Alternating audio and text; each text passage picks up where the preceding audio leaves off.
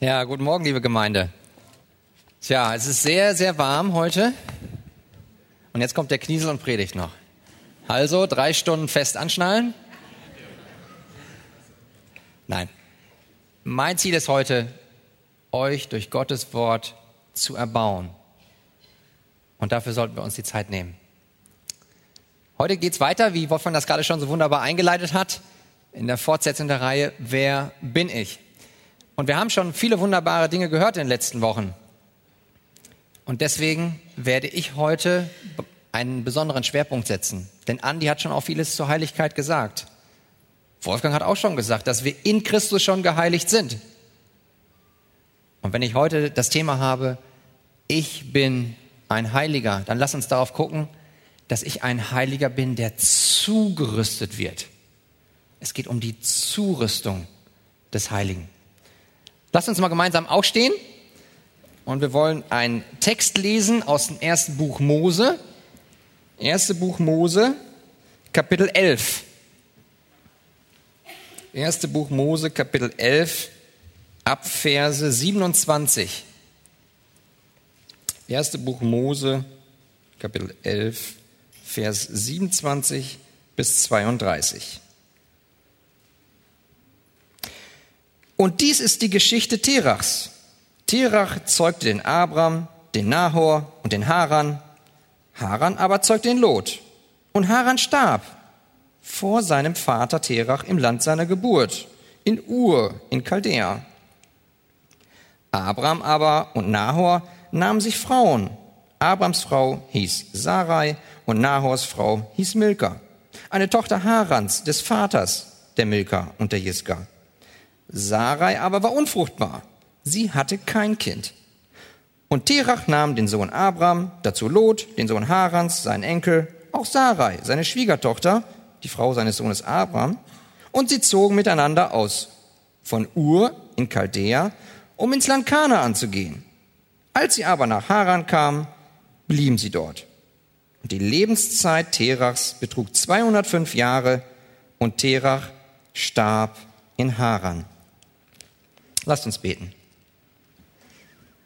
Himmlischer Vater, Herr, wir danken dir. Wir danken dir für dein kostbares Wort. Und ich bitte dich, Heiliger Geist, dass du uns dein Wort aufschließt. Es mag uns erst gar nicht so klar werden, was das jetzt mit dem Thema zu tun haben soll. Aber es geht um die Zurüstung des Heiligen. So wie du auch den Abraham zugerüstet hast, bitte ich dich, dass du uns jetzt zurüstest durch dein Wort, Herr. Und ich bitte dich, Heiliger Geist, dass du unsere Herzen öffnest, dass wir trotz der Wärme dein Wort verstehen und dass wir brennend werden im Geist, dir nachzufolgen, dir zu Ehre. Im Namen Jesu beten wir das. Amen. Amen. Setzt euch gerne. Damit ihr euch nicht verwundert, ich komme erst ein bisschen später auf diesen Text. Wir gehen erst auf andere Dinge ein. Was heißt das denn überhaupt, ein Heiliger zu sein? Schon in der Ursprungsgemeinde, da wurde dieser Begriff der Heiligen gebraucht und die wurden für alle Heiligen gebraucht, dieser Begriff, ein Heiliger. Aber so im Laufe der Zeit hat sich die Bedeutung dieses Wortes sehr stark verändert und heute verbindet man da eher so das Bild mit, naja, das ist eher so ein trockener Christ, der ja, sehr frömmig, äußerst gerecht ist. Und die römisch-katholische Kirche hat daraus sogar noch einen besonderen Titel gemacht indem sie bestimmte heilige, männliche, weibliche Heldinnen in eine spezielle Heiligenliste eintragen lassen. Aber was sagt uns die Bibel? Die Bibel hingegen, die bezeichnet alle Christen als Heilige. Und die Heilige Schrift bezeichnet sie so, weil Gott sie abgesondert hat. Er hat sie abgesondert zu einem bestimmten Zweck, zur besonderen Reinheit berufen. Was bedeutet das Wort heilig? Wenn es auf den Menschen angewandt wird, dann hat es dieselbe zweifache Bedeutung, wie das Wort heilig auch für unseren Gott hat. Erstens, Gott ist völlig anders. Er, er ist transzendent. Er, er übersteigt alles. Er, er, ist, er hat eine wunderbare Größe. Er ist die, die Majestät. Er ist abgesondert. Er ist er ist anders, er unterscheidet sich von allem anderen. Und zweitens, er ist absolut rein. Und das mag sich für euch jetzt ein bisschen theologisch anhören, aber das ist wunderbar. Wir haben einen Herrn, der ist heilig. Und nirgendwo in der Bibel steht geschrieben, dass Gott Liebe, Liebe, Liebe ist oder Gott gerecht, gerecht, gerecht ist. Aber es gibt ein Merkmal. Davon heißt es, Gott ist heilig, heilig, heilig.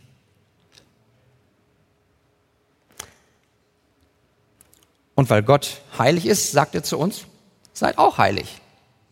Und darum soll es jetzt im Wesentlichen gehen. Wie können wir als Heilige, die schon rausgerufen worden sind, Wolfgang hat darüber ja wunderbar geprägt, wir sind schon in Christus geheiligt, wie können wir jetzt auf unserem Weg im Lebensalltag, wenn der Sturm kommt, wie können wir zugerüstet werden?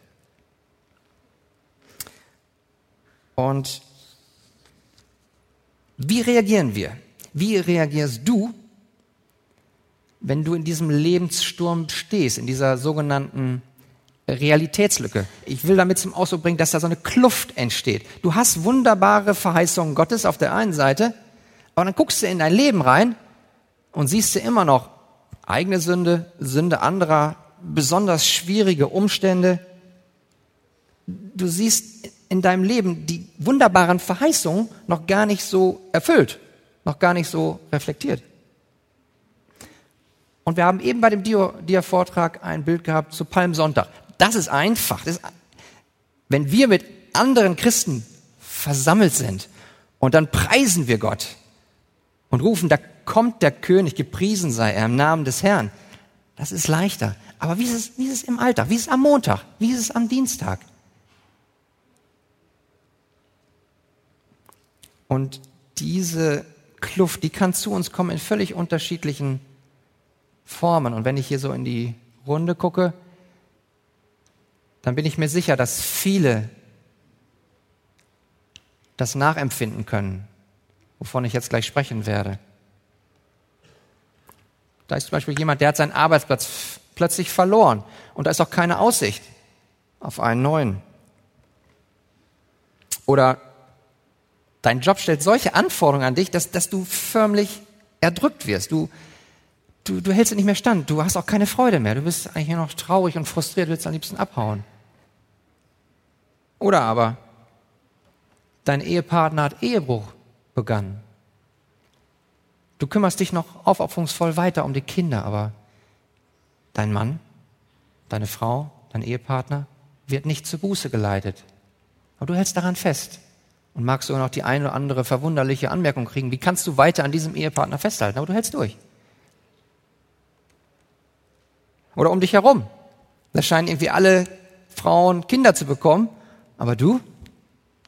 Nein obwohl du schon seit Jahren dafür betest. Oder du sehnst dich schon lange nach einem Ehemann, nach einer Ehefrau. Und obwohl du schon lange gebetet hast, passiert das nicht. Noch nicht. Und kriegst vielleicht noch die eine oder andere Bemerkung.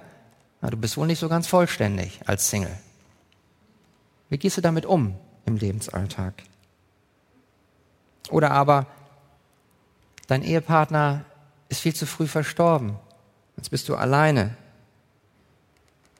Kann Gott für mich in meinem Alter noch einen guten Plan für mich haben, mich zu etwas zurüsten, wozu er mich gebrauchen will?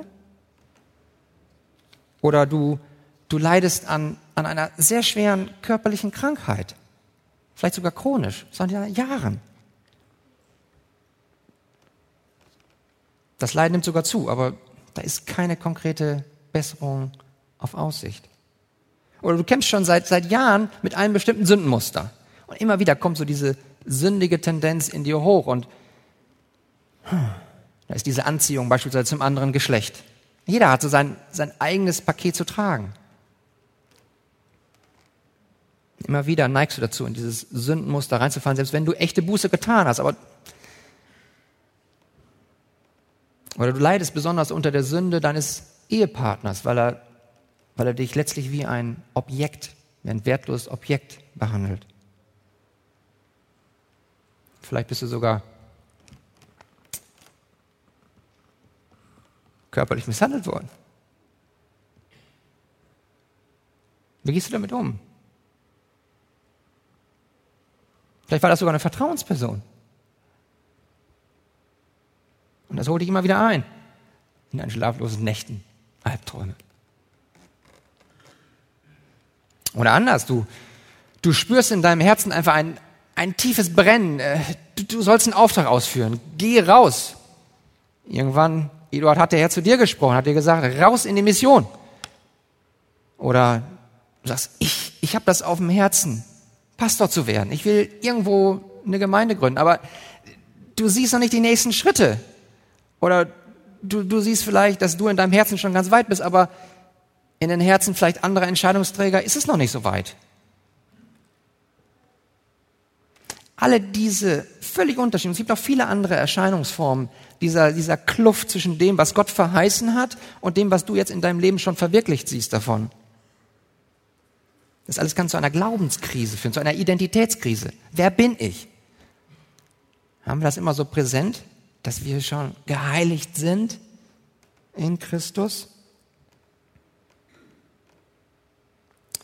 Wohin wendest du dich im Angesicht dieser Lebensstürme, die am Montag, Dienstag, Mittwochabend kommen? Wo suchst du deine Hilfe?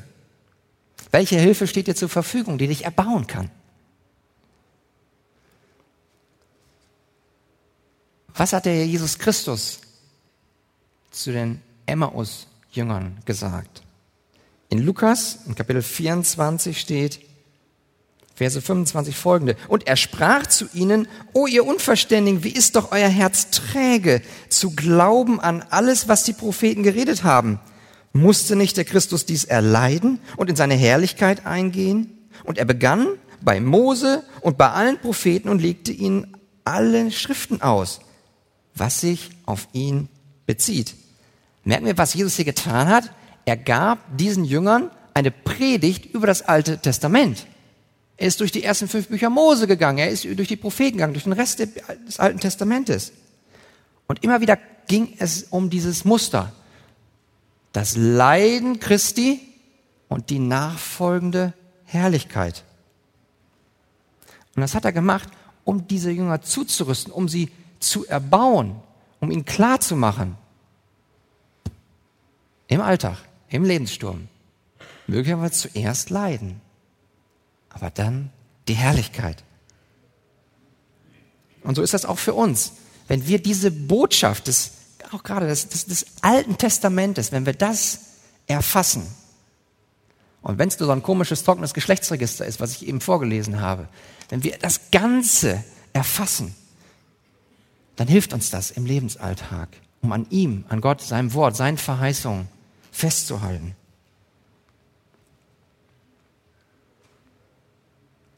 Nun, wie passt jetzt die Lebensgeschichte von Abraham genauso in diese Predigt, die Jesus gehalten hat? Das, das wissen wir nicht genau. Lukas sagt uns das auch nicht genau. Aber dass Jesus Christus den Glaubenshelden schlechthin vor Augen hatte, davon dürfen wir ausgehen.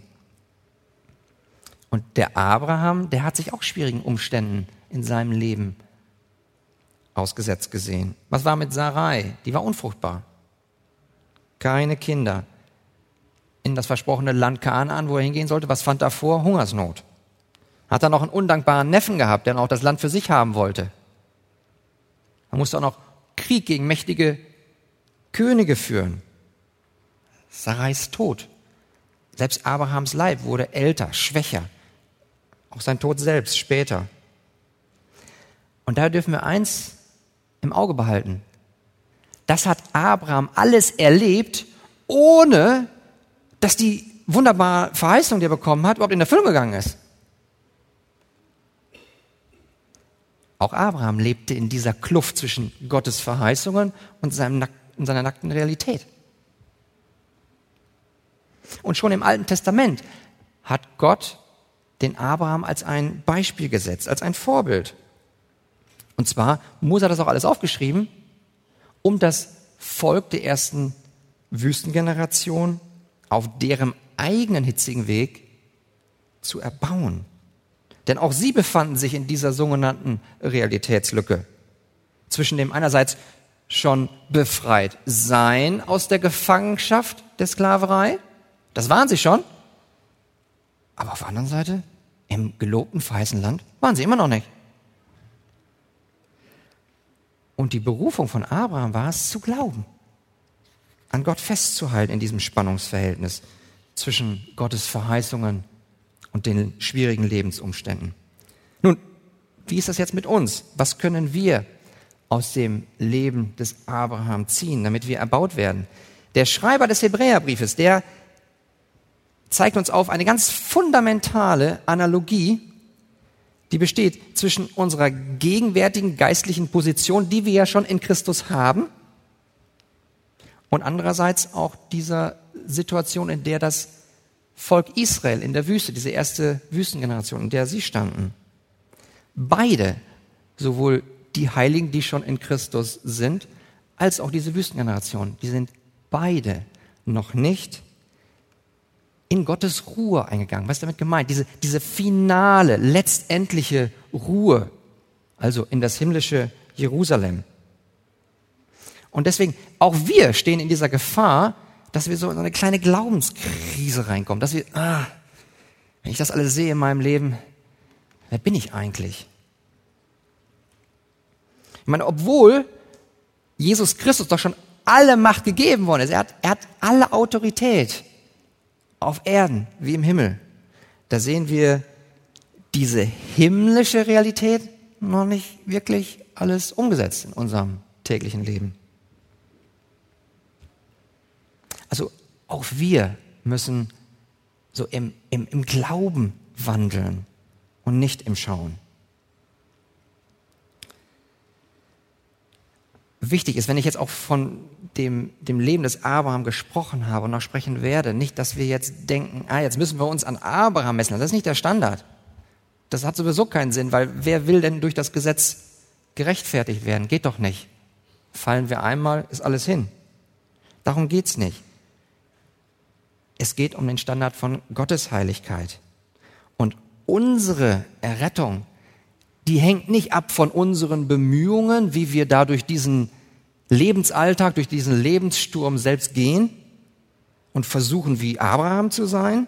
Nein, unsere Errettung steht fest in dem Herrn und basiert allein und ausschließlich auf dem freiwilligen Opfertod unseres Herrn Jesus Christus am Kreuz, stellvertretend für dich und mich, der du an Jesus glaubst. Amen. Mit anderen Worten. Das Evangelium fragt dich nicht, was würde Abraham tun? Wenn Abraham in deinen Schuhen wäre, was, was wird er tun? Das heißt nicht, Abraham hat alles bezahlt und du kannst das auch, sondern das Evangelium sagt dir, Jesus Christus bezahlte alles. Alles. Wenn wir uns also das Leben von Abraham angucken, André, du hast eben berichtet, dass ihr habt zwar über Abraham gesprochen, aber irgendwie ging es um Jesus Christus. Und das ist der Punkt. Wie gesegnet hat Gott euch in der Jugend.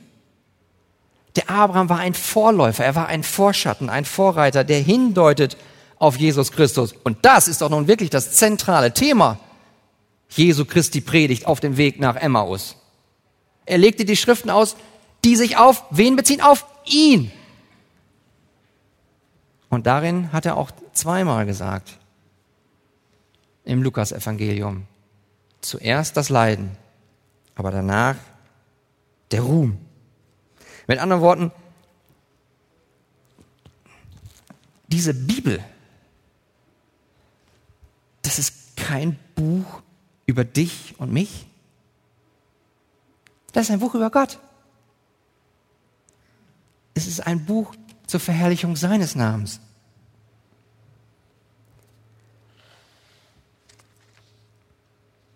Wie können wir zugerüstet werden? Nun, um, um Abraham jetzt zu verstehen, und jetzt kommen wir zum, zum Ausgangstext, da müssen wir sehen, die Geschichte des Abraham, die, die fängt nicht in Kapitel 12 an. Das ist wunderbar. In Kapitel 12, da, da geht es um die Verheißungen an Abraham. Herrlich. Er wird berufen. Geht alles ab Kapitel 12, Verse 1 folgende. Los. Aber Gott hat schon vorher in dem Leben des Abraham gearbeitet, hat ihn zugerüstet. Und deswegen ist gerade so ein Geschlechtsregister wichtig. Wir neigen so ein bisschen dazu, na, das können wir überspringen. Nee, das sei ferne. Das Gegenteil ist richtig. Wir bekommen hier ganz wichtige Informationen, ganz wichtige Hintergrundinformationen über die Berufung des Abraham und auch der Sarah. Und schon lange bevor Gott dem Abraham letztlich gesagt hat, jetzt zieh mal in das Land Kanaan, da war er schon lange an der Arbeit, an dem Herzen von Abraham. Wie ist das jetzt mit dir, bei uns heute? Wie ist das in unseren Lebensbereichen? Ich meine, so eine Tenniskarriere zum Beispiel von Boris Becker. Begann die auf dem Hauptplatz von Wimbledon? Oder war das nicht vielmehr so, dass er irgendwo auf einem Hinterplatz stundenlang im Schweiße seines Angesichtes immer wieder dieselben Schläge gemacht hat? Vorhand, Rückhand, Stöppchen, Löppchen. Aber das war wichtig, das war eine wichtige Zurüstung. Oder wie war das mit Mose? Mose, der war jahrelang am Hof des Pharao, wurde ausgebildet. Und dann kam er noch 40 Jahre in der Wüste, wo er Schafe gehütet hat. Und das alles noch bevor er das Volk Israel aus der Sklaverei aus Ägypten herausführte. Aber das war doch eine wunderbare Zurüstung für die nächsten 40 Jahre, die kommen würden. Und da war er wieder mit einer murrenden Meute zusammen, nur halt Zweibeiner. Oder, oder David. Wie war das mit David? Der war auch Hirte. Hat auch lange dort gedient, hat gelernt, mit wilden Tieren zu kämpfen. Auch das war eine wunderbare Zurüstung des David. Denn später würde Gott ihn rufen, gegen das wildeste Tier überhaupt zu kämpfen, gegen Goliath. Was ich sagen will ist, guckt in euer eigenes Leben rein und, und ihr müsst feststellen, Gott ist gut, Gott ist weise. Er hat einen wunderbaren Plan, wie er dich gerade jetzt zurüstet. Und dieses Prinzip, erst Zurüstung, danach der Dienst im Reich Gottes, das ist eben genauso einschlägig im Leben von Abraham. Und das beginnt eben schon in dem Moment, wo er in Ur ist. In den Versen 31 und 32, da steht geschrieben, und Terach nahm seinen Sohn Abraham, dazu Lot, den Sohn Harans, seinen Enkel, auch Sarai, seine Schwiegertochter, die Frau seines Sohnes Abraham, und sie zogen miteinander aus von Ur in Chaldea, um ins Land Kanaan zu gehen. Wer hatte den Entschluss, wegzugehen von A nach B. Das war nicht Abraham. Das war sein Vater. Sein Vater hat ihn an die Hand genommen. Auch seine Frau hat er noch mitgenommen, die Sarai und andere. Und ging los. Die Bibel sagt uns auch nicht, warum. Und vielleicht war das dem, dem Abraham auch gar nicht so bewusst, dass er gerade durch Gottes Vorsehung, durch, für seine Zurüstung, hier von Ur nach Haran verschoben wird. In Vers 31b lesen wir dann, als sie aber nach Haran kamen, blieben sie dort. Wiederum, wir erfahren nicht, warum. Warum blieben sie denn da? Wissen wir nicht. Aber das Entscheidende ist, wir müssen das auch nicht wissen. Entscheidend ist, dass der Same dieser Idee schon im Herzen von Abraham gepflanzt war, irgendwann in das Land Kanaan zu ziehen. Gott hat ihn erst zugerüstet, damit, wenn er dann ruft, der Abraham bereit ist. Und genauso Terach. Terach ist auch nicht ein Zufallsprodukt. Wenn wir uns das Geschlechtsregister angucken von ihm, dann sehen wir, dass der Terach aus der Linie von dem Sem kommt. Das ist Noahs Sohn. Also der Terach war ein Nachkomme der Familie, in der Gott schon seit vielen Generationen gearbeitet hat und sie zugerüstet hat sowohl im ersten Buch Mose Kapitel 5 als auch im Kapitel 11. Jeweils der zehnte Name hat eine besondere Bedeutung. Im ersten Buch Mose 5, da ist es Noah, der zehnte Patriarch, in der Linie von Adam. Wie ist es im ersten Buch Mose Kapitel 11? Da ist der Abraham, der zehnte Patriarch in der Linie Sams. Und das ist eine ganz wichtige Tatsache, die hier betont wird. Gott ist nämlich an der Arbeit, wie er es vorher schon in Noah, dem Zehnten, nahm, jetzt wieder in Abraham, dem Zehnten, nahm, einen besonderen Schritt in der Geschichte, der Heilsgeschichte Gottes vornehmen wird. Erkennen wir diesen Plan Gottes? Das Buch hier, das, das, besteht nicht aus einem einzigen, das sind 66 Bücher, das ist ein Buch und das hängt alles zusammen. Das ist so eine richtig wunderbare rote Linie, die da durchgeht. Und Gott war jetzt hier an der Arbeit, indem er diese Menschen zurüstete von Generation zu Generation, um eine göttliche Abstimmung, Abstammungslinie für sich zu sichern. Er wollte doch seine Verheißung, die er nach dem Sündenfall gegeben hat, im ersten Buch Mose, Kapitel 3, Vers 15. Da ist doch schon das Evangelium. Da hat er doch schon gesagt, dass aus dem Samen der Frau der, die Erlösung kommen wird. Aus dem Samen der Frau soll wer kommen? Der Messias. Und genau dieser Same der Frau, der sollte letztlich siegen über den Widersacher. Also musste diese göttliche Linie, die musste gesichert werden. Ich meine, wie war das bei Kain? Der hat, der hat den Abel getötet. Und was gab Eva da? Oder was bekam Eva für ein Geschenk? Sie bekam ein weiteres Kind, den Seth. Was war mit den nachfolgenden Generationen? Das wurde immer übler, die wurden immer gottloser. Aber Gott bewahrte Noah und sieben andere vor der Sündflut. Die Sünde griff aber weiter um sich. Was machten die bösen Menschen? Sie bauten sich einen Turm zu Babel. Und was war mit Abraham? Der wuchs in einem Umfeld auf, was auch nicht immun war gegen Götzendienst.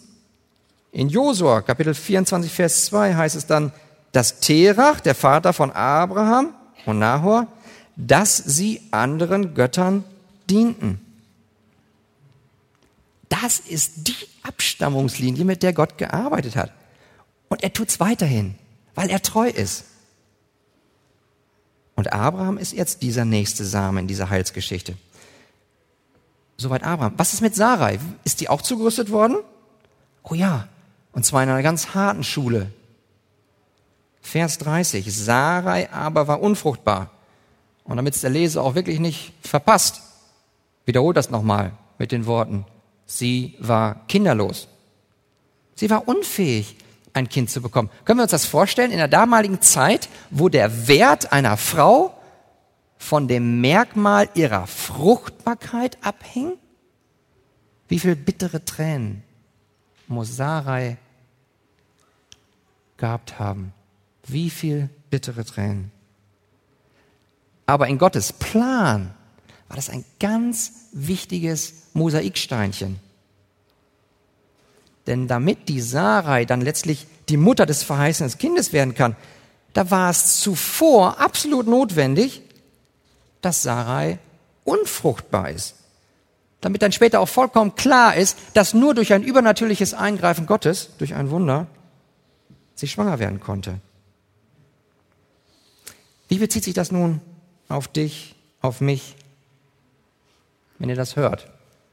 Ich weiß, es ist warm, aber wie wirkt das auf euch?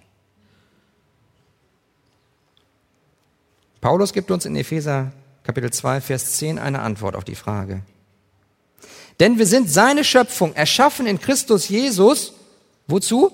Zu guten Werken, die Gott zuvor bereitet hat, damit wir in ihnen wandeln sollen. Wenn Gott doch schon die guten Werke vorbereitet hat, damit wir sie später tun, wie viel mehr wird er uns dann auch zuvor zurüsten? Und da dürfen wir vertrauen. Wir haben einen guten, wir haben einen weisen, wir haben einen liebevollen Gott und er hat einen guten Plan für dich und mich. Und übrigens, nicht, dass einer denkt, dass diese, diese Lektion, so erstmal zurüsten lassen und dann kommt was Schönes, nur für junge Leute ist. Eduard, wie alt bist du jetzt? 77. Also heutzutage, da ist in dem Alter sind die Menschen schon verrentnert. Wie alt war Abraham, als er gerufen wurde, um von Aaron nach Kanaan zu gehen. 75. Bist im besten Alter, Eduard. Liebe Senioren, auch für euch hat Gott was Gutes. Allein schon, dass wir zugerüstet werden im täglichen Leben, einfach Jesus Christus besser zu reflektieren in diesem Schmelztiegel des Alltags.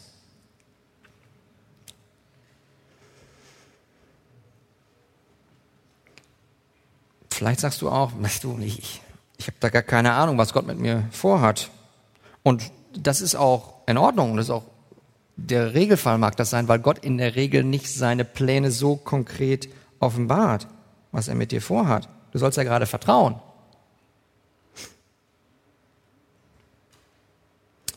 Lass uns Mose angucken. Wie war das, als er da die 40 Jahre in der Wüste war? Hat er sich da eher so gefühlt wie so ein vernachlässigter Ersatzspieler in Gottes Team? Fühlst du dich da auch manchmal so? Weiß Gott eigentlich noch, dass ich hier bin? Oder auch David. Ich meine, der, der ist lange zugerüstet worden in der Wüste und hat die Schafe behütet. Er wusste auch nicht, was da für eine große Aufgabe als ihn, als kommenden König zukam. Auch Abraham, der mag sich nicht bewusst gewesen sein, dass er an der Hand seines Vaters von A nach B gebracht worden ist. Auch Sarai hat nicht die unmittelbare Antwort auf ihre Tränen bekommen, hier mein Kind, ich sag dir jetzt mal den Grund, warum du noch unfruchtbar bist. Nein, so war das nicht. Sie sollte vertrauen. Und erst später würden dann Mose, David, Abraham, Sarai und auch du selbst sagen können, doch, wenn ich da zurückblicke, Gott hat alles wohl gemacht. Gott hatte einen guten Plan. Könnt ihr dazu Arm sagen? Aber in der Zwischenzeit, in dieser Kluft, da, da, da müssen wir vertrauen. Da müssen wir nicht alles verstehen, aber wir müssen glauben. Glauben an ihn, an ihm festhalten. In welcher Lebenssituation befindest du dich gerade? Sagst du dir, ich habe das glockenklar erkannt, was Gott mit mir in meinem Leben vorhat.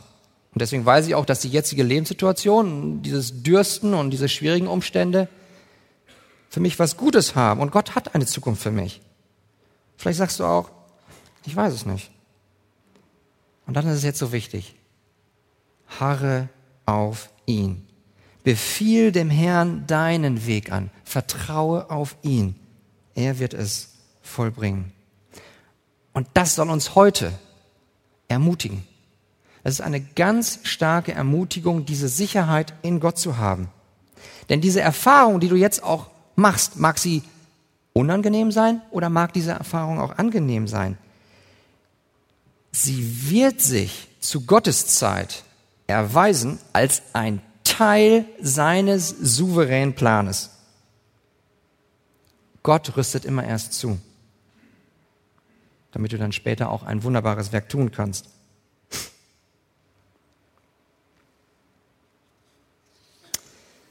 Ja, wodurch rüstet Gott denn zu? Vielleicht ist jemand hier, der sagt, naja, so wie bei, bei Alphons und bei Peter und bei Heidi, da kann ich das alles gut sehen. Ja, Gott rüstet sie zu und, aber wenn du wüsstest, meine eigene Lebenssituation, die ist so schrecklich weil es das Resultat einer Sünde eines anderen gegen mich ist. Vielleicht bist du sogar, wie ich das eben schon mal gesagt habe, hast was Schlimmes in deiner Vergangenheit erlebt. Vielleicht bist du sogar missbraucht worden, vielleicht sogar deine eigene Familie. Und du fragst dich, arbeitet Gott auch durch solche Umstände? Rüstet er mich auch zu durch solche bitteren Umstände? Was sagt die Bibel? Klar ja. Gott arbeitet auch durch die Sünde anderer Menschen. Und er wird sie benutzen, um dich für gute Werke vorzubereiten. Ich meine, gucken wir uns nur Josef an. Seine Familie hat ihn auch missbraucht. Der Vater zieht den einen vor den anderen Söhnen vor, vernachlässigt die anderen. Zwei andere Brüder sind in sexuelle Unzucht verwickelt. Und die Brüder, was machen die? Die planen den eigenen Bruder Josef in die Sklaverei. Nee, sie wollen, erstmal planen sie ihn zu töten. Naja, dann ändern sie den Plan aber dann wollen sie ihn in die Sklaverei verkaufen. Das machen sie auch. Da war viel Sünde in der Familie von Josef, die eigenen Vertrauten. Aber erkennen wir, dass ohne diese Sünde der Josef nicht in Ägypten gewesen wäre zu dem Zeitpunkt, wo Gott ihn haben wollte. Dort war er nämlich dann in der Lage, die zerbrochene Familie wiederherzustellen. Kann das auch eine Sache sein, die du auf dem Herzen hast?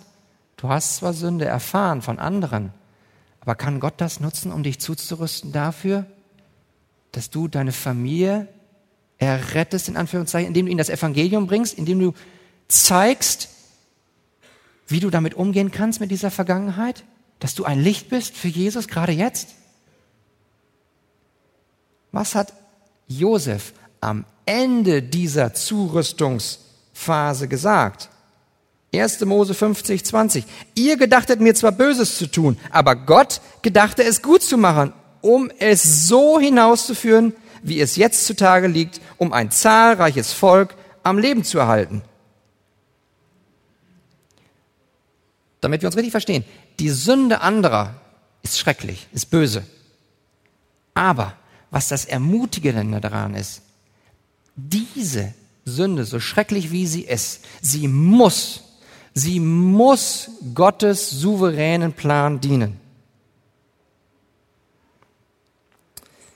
Ja gut, vielleicht bist du hier und sagst, okay, Gott mag das nutzen, mich zuzurüsten durch die Sünde anderer. Aber wenn du wüsstest, meine eigene Sünde, kann Gott etwa auch meine eigene Sünde als Teil seiner Zurüstung für mich benutzen? Die Bibel sagt eindeutig ja. Ich spreche jetzt hier nicht von billiger Gnade, ich spreche von kostbarer Gnade. Das hat Jesus das Blut gekostet. Aber das ist das Schöne an dem Evangelium. Das ist das Gnadenevangelium. Wie war es bei Mose? Was hat den Mose in diese 40 Jahre der Wü in den Wüstenaufenthalt gebracht? Was war es? Mord. Er hat gesehen, dass ein Ägypter einen Juden schlug. Was hat er gemacht? Er hat ihn getötet. Und was passierte? Letztlich, Gott hat auch das benutzt, so schlimm wie seine Sünde war. Gott erschien dem Mose. Der Ich bin, der ich bin, erschien dem Mose. Was hat er zu ihm gesagt? Geh hin zum Pharao. Interessanterweise ist, was sagt jetzt Mose? Er sagt im zweiten Buch Mose, Kapitel 3, Vers 11, wer bin ich? Wer bin ich, dass ich zum Pharao gehen soll und dass ich die Kinder Israels aus Ägypten herausführen soll? So, und sagt Gott jetzt, naja gut, Abraham, du hast ja den Ruf gekriegt, dann sieh mal zu, wie du klarkommst, alleine. Nein, Gott sprach zu ihm, ich will mit dir sein. Was für eine Zusage. Und Mose ist hier demütig genug, um, um zuzugeben, dass er kein Mann ist, der besonders gut reden kann. Aber schaut mal, was Gott in seiner Treue macht. Gott sagt zu Mose, so geh nun hin, ich will mit deinem Mund sein und dich lehren, was du sagen sollst.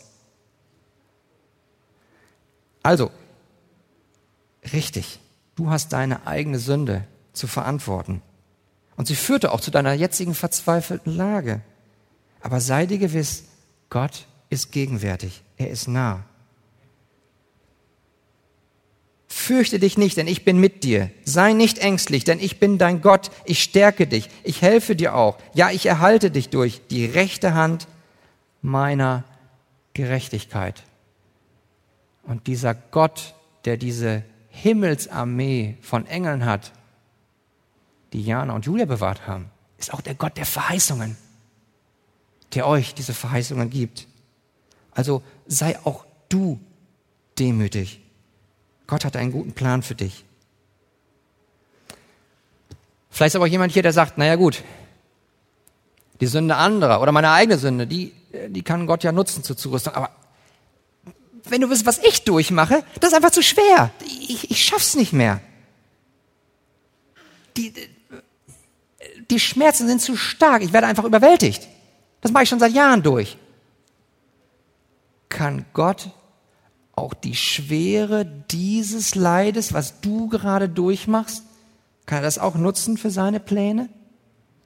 Bibel sagt eindeutig, ja. Frag doch mal Sarai oder frag doch mal Hannah oder frag doch mal Elisabeth. Was bedeutet es für diese heiligen Frauen, fast ihr ganzes Leben in Unfruchtbarkeit zu verbringen? Immer wieder haben sie sich gesehnt, immer wieder haben sie gebetet, immer wieder haben sie gehofft, gewartet auf ein Kind. Oder frag doch Jesus Christus. Der Schreiber des Hebräerbriefes sagt uns in Kapitel 5, Vers 8, obwohl er, Jesus Christus, Sohn war, hat er doch an dem, was er litt, den Gehorsam gelernt. Mit anderen Worten, damit Jesus angemessen zugerüstet ist für seine eigene Berufung als unser himmlischer hoher Priester, musste Jesus Christus zuvor trainiert werden. Und was gehörte zu dieser Zurüstung? Was hat er erfahren? Äußerst tiefe, schwerwiegende Leiden, körperlichen Schmerz, mentale Qual, Isolation bis hin zur Verbannung, körperlichen Missbrauch, harsche Verspottung. Und was ist das Ergeben der Leiden? Jesus versteht dein Leiden. Das darf dich erbauen. Er weiß genau, was du durchmachst.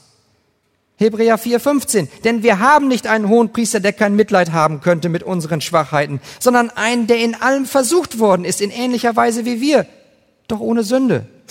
Aus eigener Erfahrung versteht Jesus Christus, was dein Leiden für dich bedeutet. Und so kann er gerade jetzt, wo wir hier sind, in all dieser Wärme, vor Gottes Thron stehen und für dich beten. Und das macht er auf eine Art und Weise, wie es nicht möglich gewesen wäre, wäre er nicht zuvor zugerüstet worden. Durch Jesus Christus fließt was zu dir? Es fließt Trost zu dir. Und könnte es sein, dass du hier bist und so viel Leiden durchmachst, dass du meinst, du kannst es gar nicht ertragen, aber dass du zu ihm schreist, weiter zu ihm schreist, und Christus gibt dir Trost und dass du damit zugerüstet wirst, diesen Trost zu anderen weiterzutragen, die gerade jetzt in der Bedrängnis sind? Lass dich gebrauchen. Lass dich vom Heiligen Geist leiten. Wie also können wir diese Realitätslücke in unserem Leben überwinden? Antwort ist ganz klar. In Jesus Christus. Harre auf Gott. Ich meine, anders als Abraham leben wir diesseits des Kreuzes. Für dich gilt Römer 8:32. Er, der sogar seinen eigenen Sohn nicht verschont hat, sondern ihn für uns alle dahingegeben hat. Wie sollte er uns mit ihm nicht alles schenken? Wie sollte Gott uns nicht in ihm, in Christus, alles aus Gnade schenken? Und zum Schluss noch die gute Nachricht jetzt gerade für die Schwachen unter uns, für dich und für mich. Selbst dieses Ausharren auf Gott und das Festhalten an Gottes Verheißungen, hängt das letztlich von mir ab? Von dir ab? Nein. Es ist vollkommen falsch zu sagen, Jesus bezahlte alles. Naja, aber mein Bemühen und mein Versagen im Alltag, nee, das, da war das Blut wohl nicht ausreichend. Nein, Jesus bezahlte alles. Und wir haben auch nicht einen Gott, der außerhalb des Geschehens bleibt und sich das so aus der Ferne anguckt, oh, mein Kind, oh, oh, hoffentlich hat er genug Kraft durchzuhalten im, im stürmischen Alltag. So einen Gott haben wir nicht. So wie er Jana und Julia rausgezogen hat, zieht er auch dich durch seine unsichtbare, aber gnädige, gütige Hand. Er wird dich niemals fallen lassen. Als Heiliger bist du in Christus. Und gerade wenn wir schwach sind, kann er stark in uns sein. Jesus Christus kam also in diese er auf diese Erde und hat sich 30 Jahre lang zurüsten lassen. Und nicht nur um uns ein gutes Beispiel zu zeigen, sondern er hat an unserer Stelle schon diesen perfekten Gehorsam gelebt. Und wisst ihr was? Jesus Christus hat nie versagt. Niemals. So schlimm es auch für ihn gewesen sein mag. Selbst als er am Kreuz hing, er gerufen hat, es ist vollbracht, da hat er seinen Geist in die Hände seines treuen Vaters gelegt. Und Jesus Christus hat das getan, damit du, damit du, damit du, alle, die an Christus glauben, wo willkommen sind? In der Gegenwart unseres heiligen Gottes. Wer bin ich? Ich bin ein Heiliger. Ich bin ein Heiliger, der durch Gottes Gnade zugerüstet wird. Möge Gott uns diese Gnade schenken. Amen.